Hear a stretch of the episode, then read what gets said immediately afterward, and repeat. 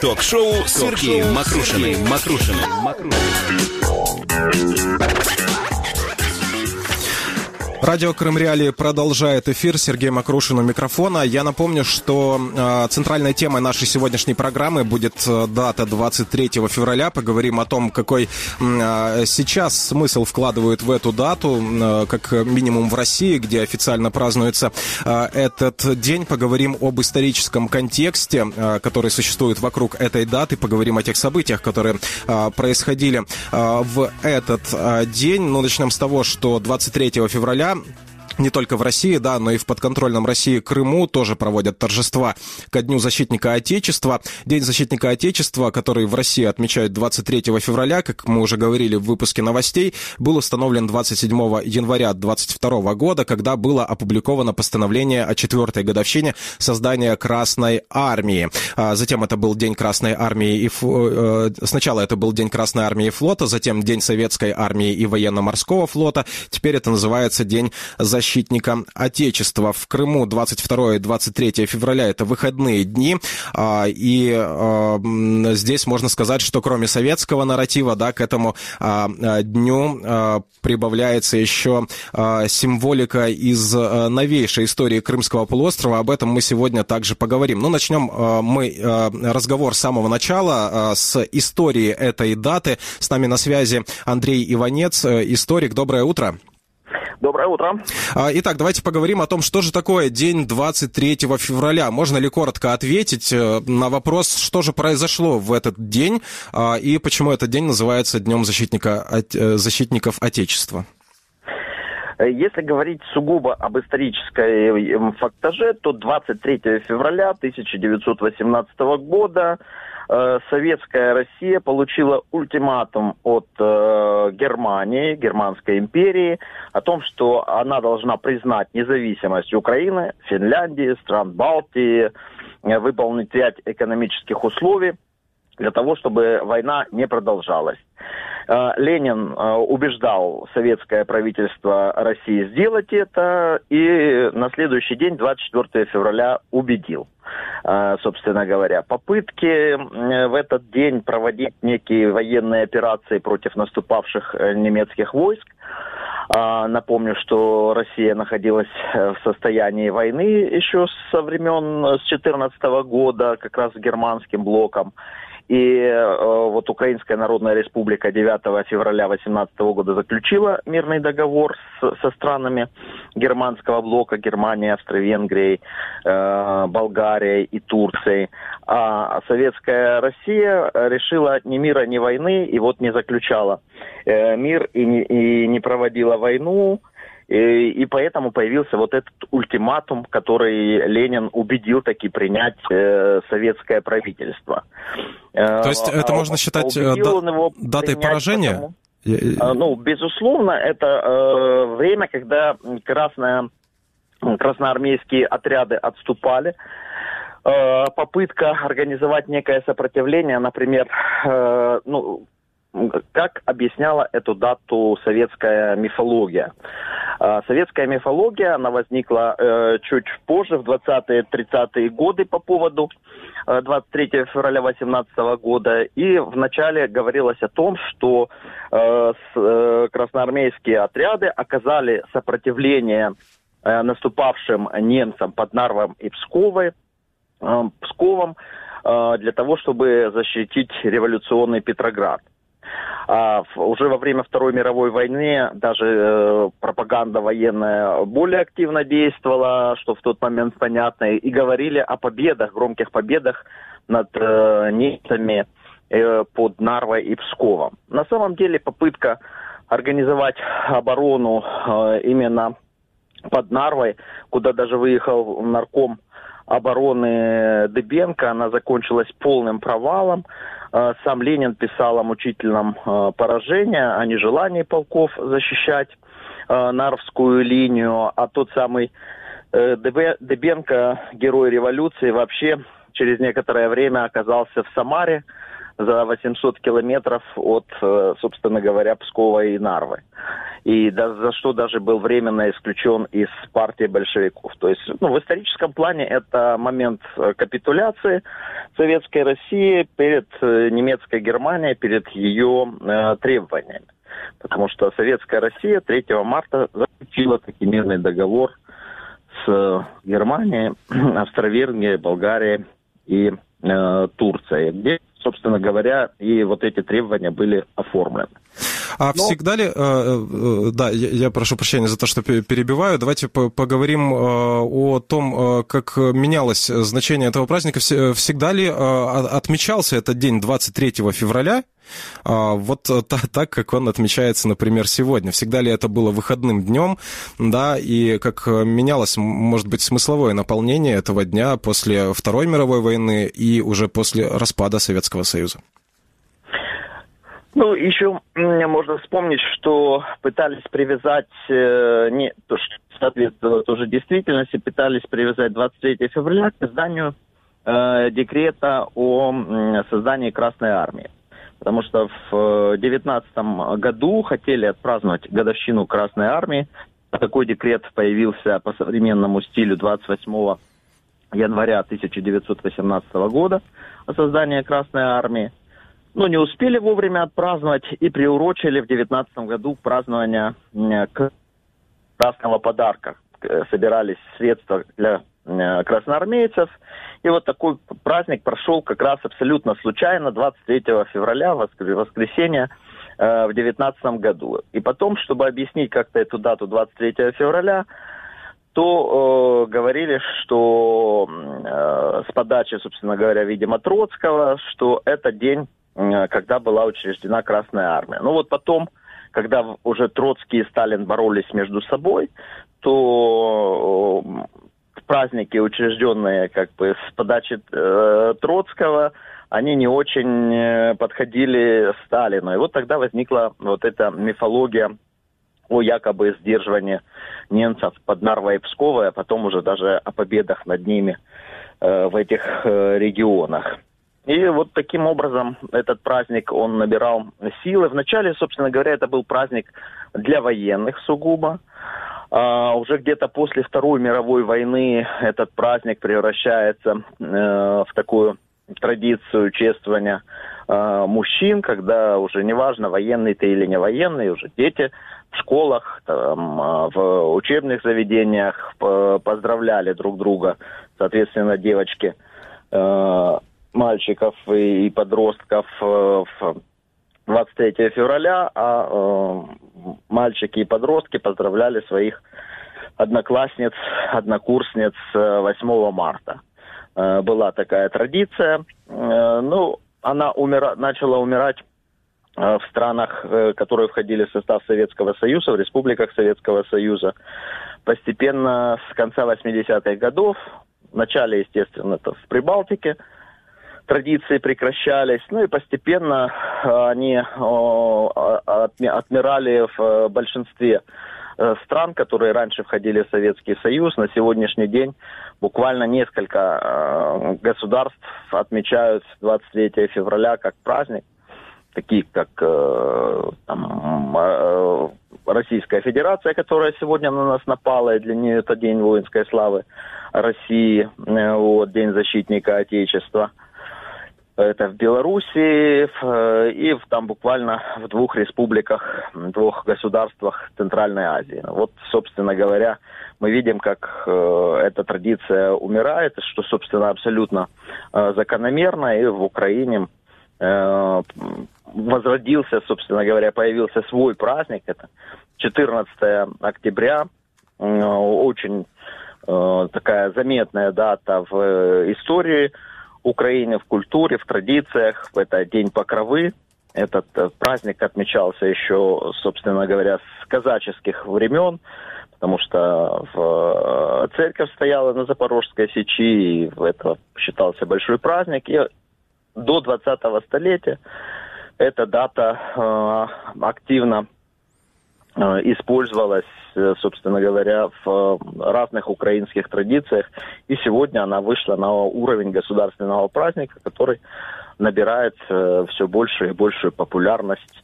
Он заместил собой, собственно говоря, вот праздник, который когда-то был в Советском Союзе, и сегодня уже он явно не актуален в Украине, тем более когда его празднуют государство, напавшее на, на, нашу, на нашу страну. А, вот у нас э, в комментариях, в том числе э, под нашей трансляцией, которую мы ведем на YouTube, э, много спорят люди об историческом контексте этой даты 23 февраля. Давайте поговорим о том, что значит эта дата для довольно большой части жителей Крымского полуострова и не только. Вот вспоминают люди о том, что это дата расстрела Намана Челебиджихана, и вспоминают еще люди о том, что 23 февраля это дата начала э, депортации чеченского и ингушского народов. Ну, именно так. Э, есть новая крымская традиция. Это День памяти Намана Челепиджихана, выдающегося крымско-татарского деятеля, который прожил краткую, но очень яркую жизнь, буквально Э, родился он в 1885 году, а в 1918 э, году, именно в этот день, 23 февраля, он был расстрелян левыми радикалами во время массовых бессудных казней, которые проходили в Севастополе. И э, он успел за вот этот, эти краткие годы своей жизни, собственно, э, стать одним из зачинателей новой такой романтической реалистической прозы, э, написать национальный гимн, который до сегодняшнего дня исполняется, Антон Кеннон, я поклялся, э, возглавить ряд общественных, политических организаций, и что было очень важно не только для э, крымско-татарского народа и Крыма, а вообще в целом как прецедент для мусульманских э, народов на постимперском пространстве. В, в 1917 году его в марте месяце, в апреле месяце по современному стилю избрали демократическим образом вот, э, муфтием Крыма, муфтием мусульман Крыма – и, и одновременно это был муфтий для мусульман Украины, Литвы, э, Польши, Беларуси.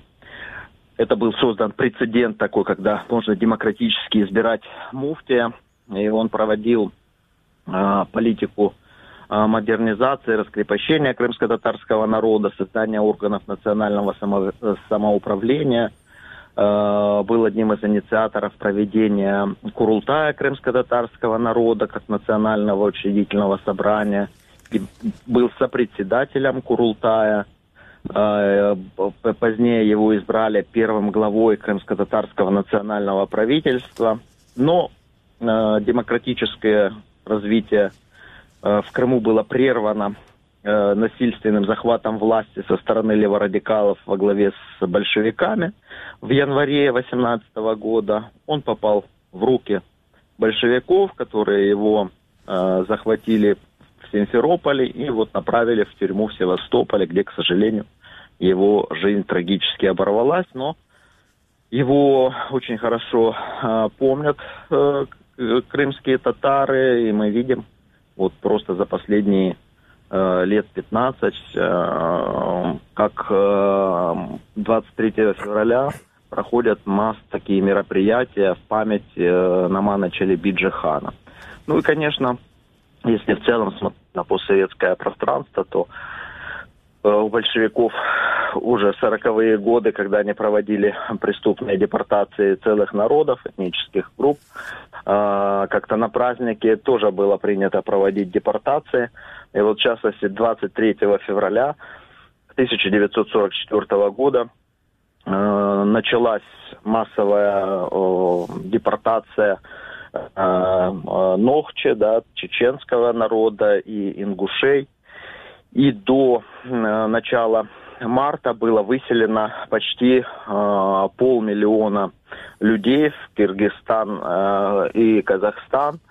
А, Причем а, это депортация, когда людей основную массу высылали, так же как позже крымских татар, в а, вагонах без света, без воды, соответствующим без надлежащего медицинского обследования и помощи.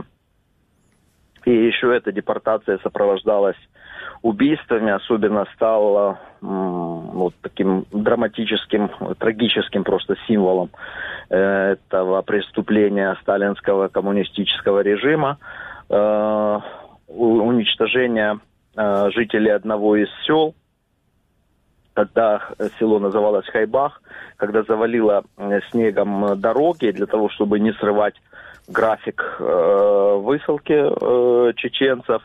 Просто несколько сот человек э, загнали в конюшню НКВДисты и сожгли.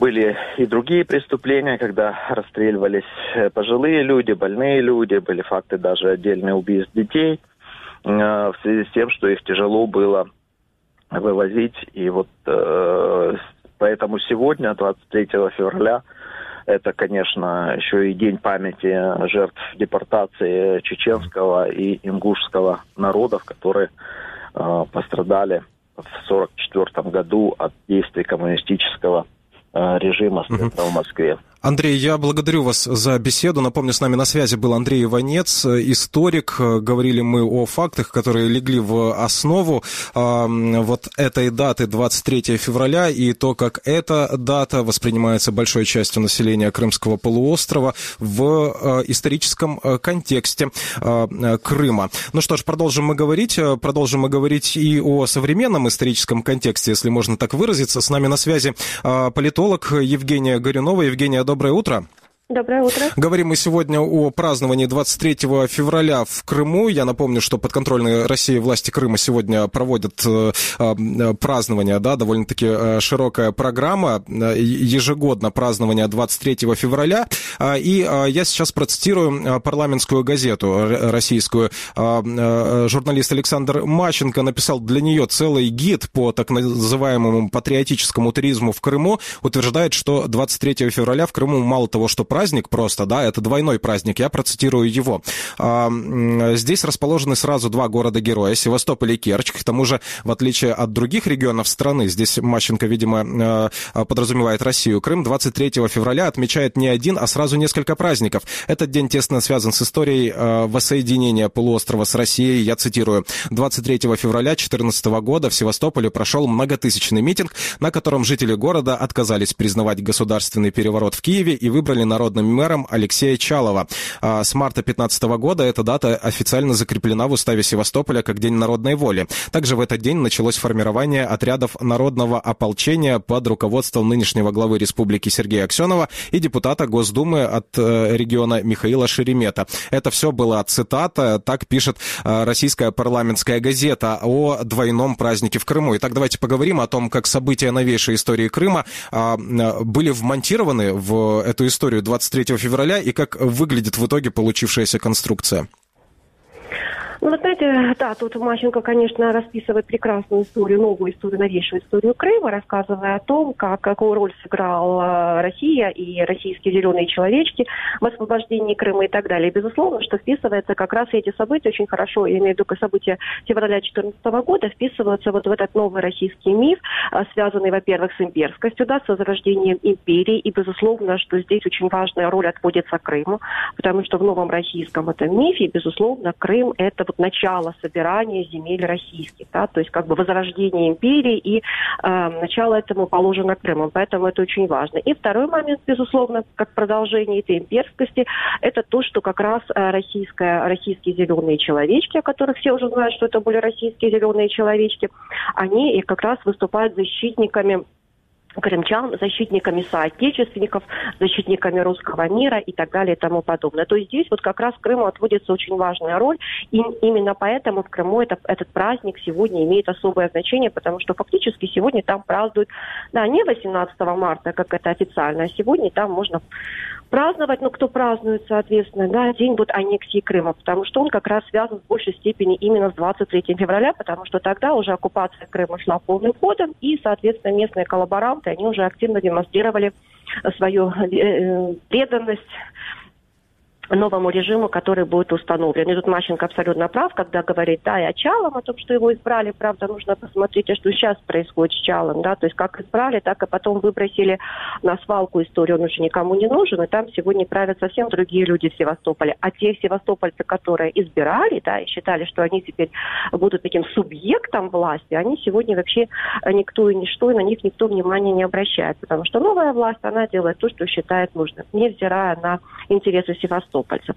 А вот что касается э, Симферополя, то, то я тоже очень хорошо помню, как именно 23 февраля под зданием Верховного Совета Автономной Республики Крым раздавали автоматы, там собирали, да, демонстрировали вот как раз, что именно этот день мы начинаем защиты нашего Отечества. А в то время тоже э, крымчане, наверное, помнят, на площади имени Ленина проходил митинг как раз, такой масштабный проукраинский митинг, э, организованный крымскими татарами как раз к дате э, посвященный Намазу Черебжихану, и, безусловно, что там звучали как раз проукраинские лозунги, связанные с теми трансформациями, которые ждут и Крым в том числе, да, после победы революции достоинства, после этих постреволюционное преобразование. Ну вот как бы мы видели два Крыма, да, то есть один Крым вышел на площадь для того, чтобы э, поддержать э, революцию в Киеве, а другой Крым, а точнее Аксенов и его там сотоварищи, да, устраивали вот эту коллаборантскую акцию перед Верховным Советом. Автономной Республики Крым. То есть вот такая ситуация складывалась на тот момент в Крыму, и, конечно, сегодня Россия старается вписать вот а, все эти события, да, продемонстрировать, что вот действительно День защитника Отечества имеет такое колоссальное значение в контексте как раз защиты Крыма, да, то есть это такой первый важный кирпичик а, для формирования вот этого нового будущего российского, да, имперского будущего российского а, в контексте э, именно Крыма. Но тут возникает, вот вы правильно заметили, как это все вписывается вообще в современную историю Крыма, этот имперский проект. Знаете, очень хорошо демонстрирует э, эти события два, с моей точки зрения, факта, да, насколько сегодня это понимают вообще жители России, что это, что это за новая империя, которая пытается а, как бы стать, да, продемонстрировать преемственность от Российской империи, то есть старой царской, да, и до, до Советской империи, и далее вот до новой Путинской империи. Тут как бы некий Франкенштейн, потому что Советский Союз, он же боролся с империализмом, а тут как бы, да, вот новая какая-то Советская империя и так далее. Но сегодня это, наверное, уже никого не смущает, потому что в голове у россиян просто полная каша. И эта каша связана как раз и с тем, что в современном мире, да, постправды можно любую историю подавать, главное, нужный соус подобрать, и с той э, идеологической обработкой, которая сегодня присутствует э, в российском э, информационном пространстве, безусловно. Поэтому тут как бы уже никто, никто ни в чем не разбирается, никто ничего не понимает. Потому что, с одной стороны, Сталин – это массовая репрессия, с другой стороны, эти репрессии – это был эффективный менеджмент. Да, вот как это может уложиться в голове. И, безусловно, вот мне кажется, что лучше всего эту, с моей точки зрения, российскую шизофрению, вот этого соединения несовместимого, да, имперскости, а, вот этих позиций, связанных с советской историей. Опять-таки, День защитника Отечества в контексте того, что все защитники Отечества, начиная там, от Минина и Пожарского и заканчивая вот зелеными человечками, да, то есть такая такой симбиоз. Лучше всего, по-моему, выразила как раз Наталья Поклонская. Понимая или не понимая это, когда на 9 мая, если не изменяет память, 2015 года, прошла в бессмертном полку с э, портретом Николая II. То есть вот это вот как раз полная шизофрения, что бессмертный полк это вот все вообще все, все, все, что можно смешать кучу кони, люди, как говорил российский поэт. И вот это такая сегодня ситуация существует в России, но она абсолютно никого не смущает, потому что, еще раз повторяю, население России, ну, вообще абсолютно не понимает, что происходит, а, какая история, да, и вообще, э, есть ли эта история как таковая, да, или ее можно как Орвелла переписывать буквально каждый день для, для того, чтобы население вообще как раз не понимало, не разбиралось а, и в том, что происходит сегодня. Я благодарю вас за комментарий. Напомню, что это было мнение Евгении Горюновой, политолога. А, подробнее поговорим мы о том, как воспринимается дата 23 февраля, как она а, трактуется вообще вот в официальной кремлевской идеологии сегодня и как она воспринимается в российском обществе. Мы поговорим с Игорем Чубайсом, российским философом и публицистом. Игорь Борисович, доброе утро. Доброе утро. А, итак, давайте поговорим о том, что же э, празднуется 23 февраля в России сегодня. Вы знаете, ответить на этот вопрос всерьез никто не сможет, потому что вообще-то 23 февраля 2017 года это начало февральской революции. И цель февральской революции была в том, чтобы провести выборы в учредительное собрание. А в октябре 17 года большевики совершили переворот. И главная цель – разогнать учредительное собрание. И для того, чтобы вытеснить и большевики, переворот большевистский победил. И для того, чтобы перечеркнуть февраль, они 23 февраля вообще не, не февральскую революцию отмечают, а выдумали День Красной Армии, День Побед Красной Армии. Вот. И э, побед никаких не было, Красной Армии еще не было, поэтому э, главная загадка, а что же отмечается 23 февраля? Вообще армия, конечно, в русской истории играла, в русской истории до советской играла огромную роль, поэтому можно было бы найти дату в русской истории. Но нынешняя власть, э, опять-таки, в очень сложном положении. Вот из того, что говорила предыдущая выступающая или ваша гостья – я бы согласился с тем, что чудовищный винегрет в голове у власти, и э, этот винегрет транслируется в общество, потому что власть является нормальной, когда она выбрана, когда ее когда она победила на выборах. Вот Зеленский нравится, кому-то не нравится, 73% за него проголосовал, он имеет основания для управления страной. А если выборов нет или выборы фальшивые, тогда нужна идеология. Тогда от имени какой-то государственной мифологии нужно выступать. А нынешняя российская власть эту идеологию пытается создать, пытается придумать, но у нее ничего не получается. Потому что еще 30 лет назад главным э, событием 20 века был Великий Октябрь. А потом э, СССР рухнул, теперь они говорят, что главное событие 20 века – это победа в Великой Отечественной войне. Но вообще победило 53 государства антигитлеровской коалиции, а не один СССР. СССР вместе с Гитлером развязывал эту войну. СССР уже 30 лет не существует, и он распался. Ну, тут то есть здесь огромное количество вопросов, на которые ответы не дают. Вот они бултыхаются то туда, то сюда. Они и в России не могут вернуться, потому что реально они наследники СССР. И признать э, СССР своим предшественникам тоже не могут, потому что СССР рухнул, СССР не существует, он не, нет коммунизма, и за это надо отвечать. То есть вот в этой сложнейшей путанице они каким-то образом плывут и заставляют плыть э, других.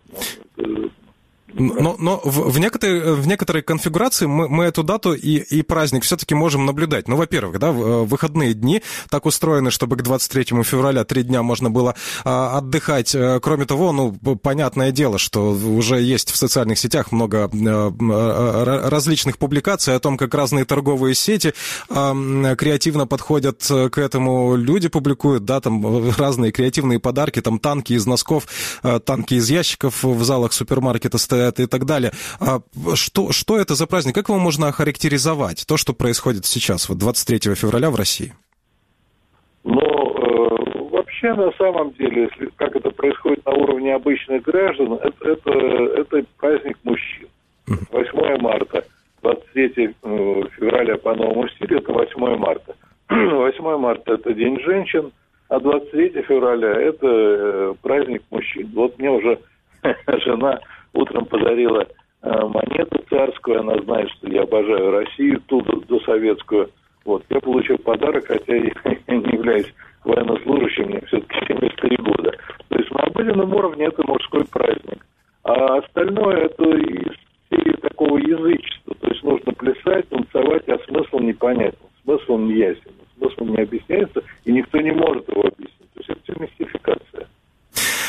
Благодарю вас за беседу. Напомню, что с нами на связи был Игорь Чубайс, российский философ и публицист. Напомню, что говорили мы о 23 февраля, о том, что же э, празднуют в этот день в России и в, на временно подконтрольных э, ей э, территориях. Я напомню, что каждый наш радиослушатель может присоединиться к нашей беседе. Во-первых, у нас в комментариях идет ожесточенная дискуссия, как на Facebook, так и на YouTube, где мы ведем прямую видеотрансляцию. Кроме того, того, всегда можете дозвониться к нам в эфир 8 800 10 06 926. Если вы слышите нас в Крыму или в соседней России, вы можете дозвониться к нам в студию. А, если а, вы слышите этот эфир, да, не в режиме прямого эфира а, в записи, да, вы все равно можете звонить на этот телефон. Ваши звонки, все, что вы хотите добавить к нашей беседе, останется на автоответчике. Мы это обязательно послушаем и по необходимости свяжемся с вами. Если вам есть что добавить к этому разговору, вы можете также написать нам на электронную почту. Ее адрес есть на сайте Крым Реалии. На сайте Крым Реалии есть и форма обратной связи, через которую э, с нами связаться э, еще проще. Пишите нам, звоните нам, присоединяйтесь к обсуждению, присоединяйтесь к дискуссии. Ну а сейчас мы переходим к следующей теме нашего эфира. Радио Крым Реалии 648 АМ. Средние волны доступны в вашем радиоприемнике, доступны в вашем автомобиле. Если вы пользователь интернета, ищите нас в соцсетях. Видеотрансляции наших радиоэфиров смотрите на YouTube и Facebook страницах Крым Реалии. И помните, крымчане имеют право знать.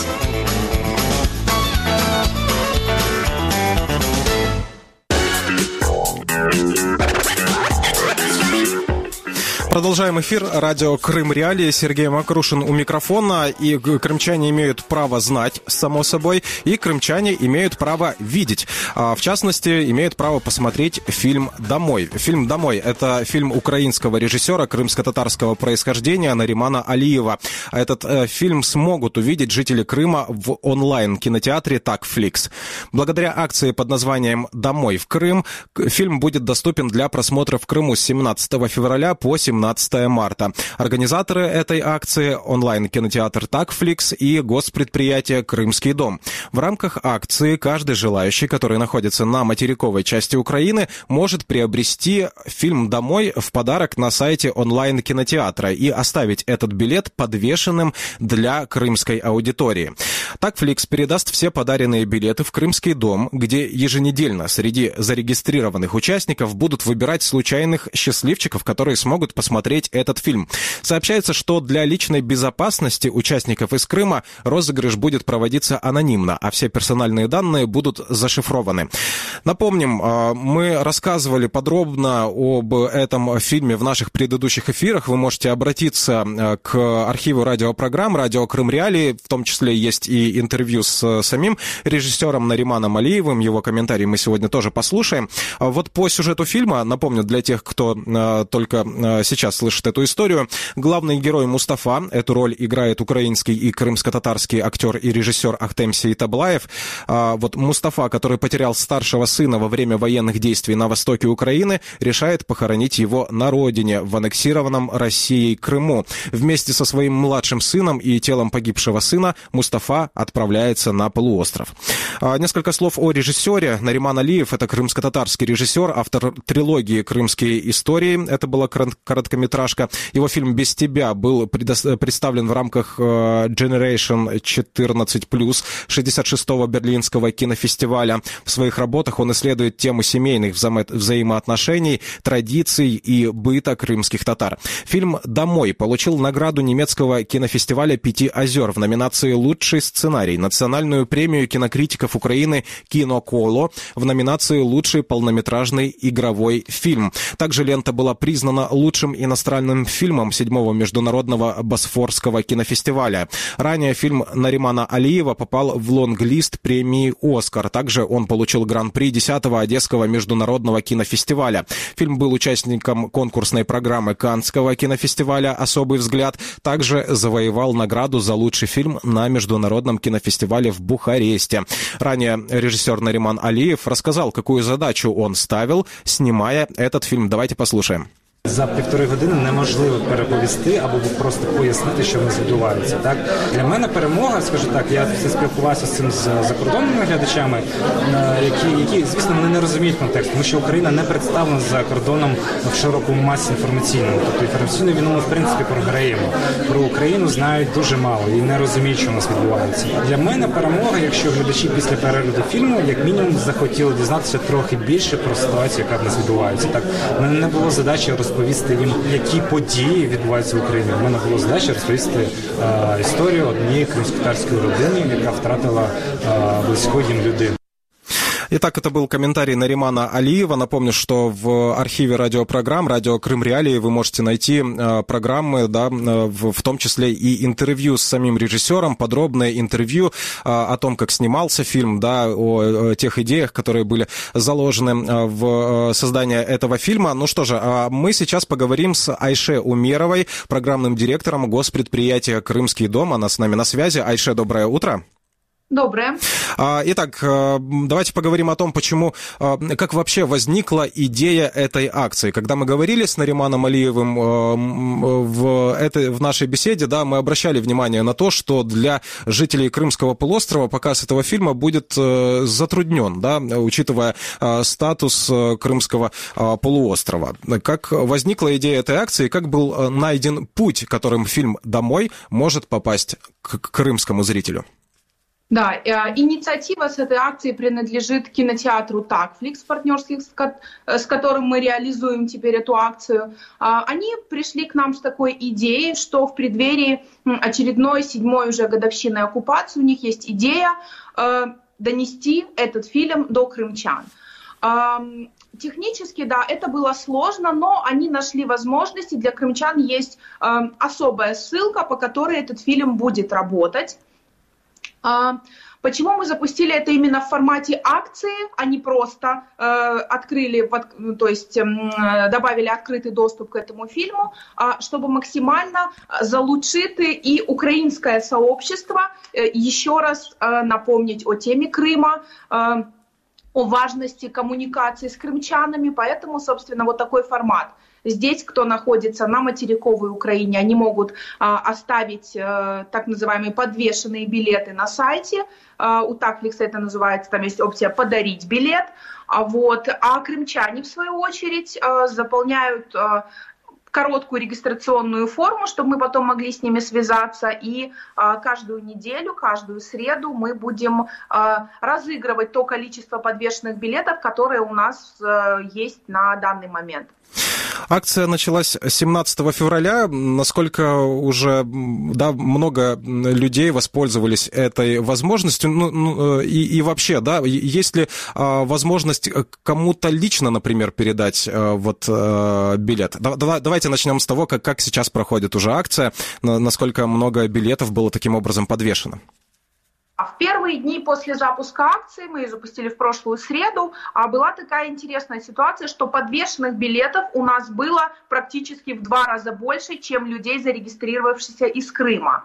А вот. Потом мы немножечко облегчили регистрационную форму, потому что, ну, понимаем, что люди в Крыму могут опасаться передавать какие-то даже свои элементарные данные, хотя нам нужна только э, электронная почта, чтобы, собственно, потом прислать им эту ссылку и этот э, промокод на просмотр фильма. А вот. Сейчас ситуация э, выровнялась. Первый розыгрыш у нас будет завтра. Билетов у нас пока примерно, билетов и заявок, вернее, поровну. А то вот. есть шансы, шансы на то, что фильм получится посмотреть, чрезвычайно высоки? Да, да, да то есть э, лотерея практически беспроигрышная. А, так, а можно ли, э, вот если у меня есть э, друзья в Крыму, я хочу показать э, им, конкретно им этот фильм, можно ли передать как-то адресно этот билет, как-то приобрести? Либо в этом нет смысла, участвуя в, этом, в этой лотерее, скажем так, они с очень большой долей вероятностью смогут посмотреть этот фильм? А, я думаю, два варианта абсолютно реальны. А, то есть сейчас фильм, да, можно напрямую подарить, но а, купить билеты могут люди, только находящиеся на материковой Украине, потому что лицензия только на территории Украины, то есть люди из-за границы, потому что нам поступали такие вопросы, кто-то, находясь там э, в Лиссабоне, в Турции или еще где-то, хочет подарить своим близким, но купить билет могут только находящиеся на территории Украины, это важный момент, поэтому уточняю. А, как, э, почему именно вот этот фильм? А, почему фильм «Домой»? Потому что э, крымские э, режиссеры да, снимают фильмы, они презентуются, проходят премьеры на материковой части Украины, и понятно, да, что по лицензионным ограничениям и по законным ограничениям на временно подконтрольную, на временно неподконтрольную территорию Украины эти фильмы попасть легально не могут. Вот почему был выбран именно фильм «Домой» для того, чтобы провести такую акцию? Ну, во-первых, конкретно по этому фильму э, запросы, так скажем, просьбы о просмотре поступали, э, и Нариман об этом говорил, и представители кинотеатра, и даже у нас в Крымском доме, хотя мы как бы не имеем отношения к э, фильму, у нас даже спрашивали, а можно ли как-то посмотреть, и такие вопросы возникают э, по многим украинским фильмам, это естественно. А почему мы выбрали именно этот фильм? Во-первых, он, ну, скажем, относительно новый, потому что э, год карантина он просто выпал в киноиндустрии, а фильм был презентован э, в ноябре 2019 года здесь в Украине, то есть его, скажем так, не очень э, много он успел побывать в прокате. Плюс тема, которая затрагивается в фильме, она э, очень важна, очень актуальна, потому что, и особенно в преддверии оккупации, еще раз хочется напомнить об этом, как оккупация отражается на жизнях и судьбах обычных людей. Потому что в фильме, да, я слышала, вы рассказывали, э, напоминали, вернее, о сюжете, что это история одной семьи, где отец э, приехал забрать погибшего сына и хочет похоронить его на родине. Таких ситуаций на самом деле и в жизни тоже уже за эти семь лет было много. Поэтому эм, это важная тема и в фильме она очень хорошо раскрыта, поэтому именно этот фильм. Учитывая, что довольно э, да, большой отклик получила э, ваша э, акция, и есть люди, которые готовы дарить эти билеты той аудитории, которая находится в Крыму, и крымская аудитория заинтересована да, в том, чтобы посмотреть этот фильм. Есть ли идеи по поводу того, что эта акция должна быть не единоразовая, она должна повторяться, и, возможно, какие-то другие кинокартины, и не только кинокартины должны принимать участие вот в в акциях, которые проводятся в таком формате? Да, это такая первая акция. Я думаю, по ее итогам сейчас розыгрыш будет первый только завтра. Я думаю, через месяц мы уже будем а, иметь общую картину и понимать, насколько такие акции нужны. То есть партнерство с кинотеатром уже налажено, по крайней мере, с этим есть и другие. А возможно, в будущем, да, мы а, будем практиковать такое, если оно сейчас, скажем так, хорошо зайдет. Лучшим подведением итога нашей беседы, наверное, будет э, еще раз повторить для наших радиослушателей, которые слышат нас сейчас в Крыму и которые хотели бы посмотреть фильм «Домой», принять участие в этом э, розыгрыше да, э, билетов 24 февраля. И так, э, если можно, да, пошаговую инструкцию, как это сделать, на какой сайт зайти, какие действия необходимо сделать. Да, а, сайт Крымского дома или же страница в официальных сетях Крымского дома, Facebook, например. А, там есть прикрепленная публикация а, с пошаговой инструкцией и для тех, кто на материковой Украине, как подарить, и для крымчан, как получить этот билет. Там на самом деле только один пункт, есть ссылка на Google форму, которую нужно заполнить. В ответ эм, там мы отправляем письмо, что человеку э, присвоен индивидуальный номер, потому что розыгрыш на сайте Random.org мы будем проводить не с именами, чтобы не светить имена крымчан. Вопрос безопасности для нас очень важен, поэтому мы сразу а, присваиваем им индивидуальные номера, и розыгрыши будут среди этих номеров. А, вот. А, и такие розыгрыши будут проходить каждую среду до 17 марта. Благодарю за беседу, благодарю за интересную информацию. Напомню, что с нами на связи была Айше Умерова, программный директор государственного предприятия «Крымский дом». Говорили мы о том, как э, кинокартину «Домой» э, крымско-татарского э, режиссера Наримана Алиева можно посмотреть на территории Крыма. Как может тот зритель, который находится в Крыму, хотел бы увидеть эту кинокартину, как он может получить билет, да, поговорили мы о том, какие еще возможно ли, да, продолжение этой практики и получит ли та аудитория, которая живет на территории временно неподконтрольной, да, может ли эта аудитория получить а, доступ к новинкам украинского кинематографа, к актуальным а, фильмам, а, в том числе о том, что происходит сейчас вокруг нас. Ну что же, это радио Крым Реалии. Этот эфир для вас провел Сергей Макрушин. Я напомню, что каждый каждый наш радиослушатель может поделиться с нами своими наблюдениями, своими мыслями, фактами, которыми располагает. Вы можете добавить свою точку зрения или обогатить то, что сегодня прозвучало в нашем эфире. Если вам есть что добавить к этой информации, вы можете прислать нам на электронную почту. Ее адрес есть на сайте Крым Реалии. Кроме того, на сайте Крым Реалии есть форма обратной связи, через которую также просто с нами связаться. Также я напомню, номер телефона 8 800 10 06 926. По этому номеру к нам можно дозвониться не только во время прямого эфира. Если вы слышите нас в записи, тоже смело, смело звоните на этот номер э, телефона. А, Все, что вы нам скажете, останется на автоответчике. Мы это обязательно послушаем и по необходимости с вами свяжемся, поможем вам, а, возможно, найти а, ответы на те вопросы, которые у вас пока остаются без ответа. Предлагайте нам свои темы программ, присылайте материалы, которые у вас есть. Также напомню, что в 19.00 по крымскому времени ни в коем случае нельзя пропускать вечернее шоу «Радио Крым Реалии». Встречайте Александра Лащенко, а я пойду подвешу пару билетов на фильм «Домой». Встретимся с вами уже следующим утром. Пока.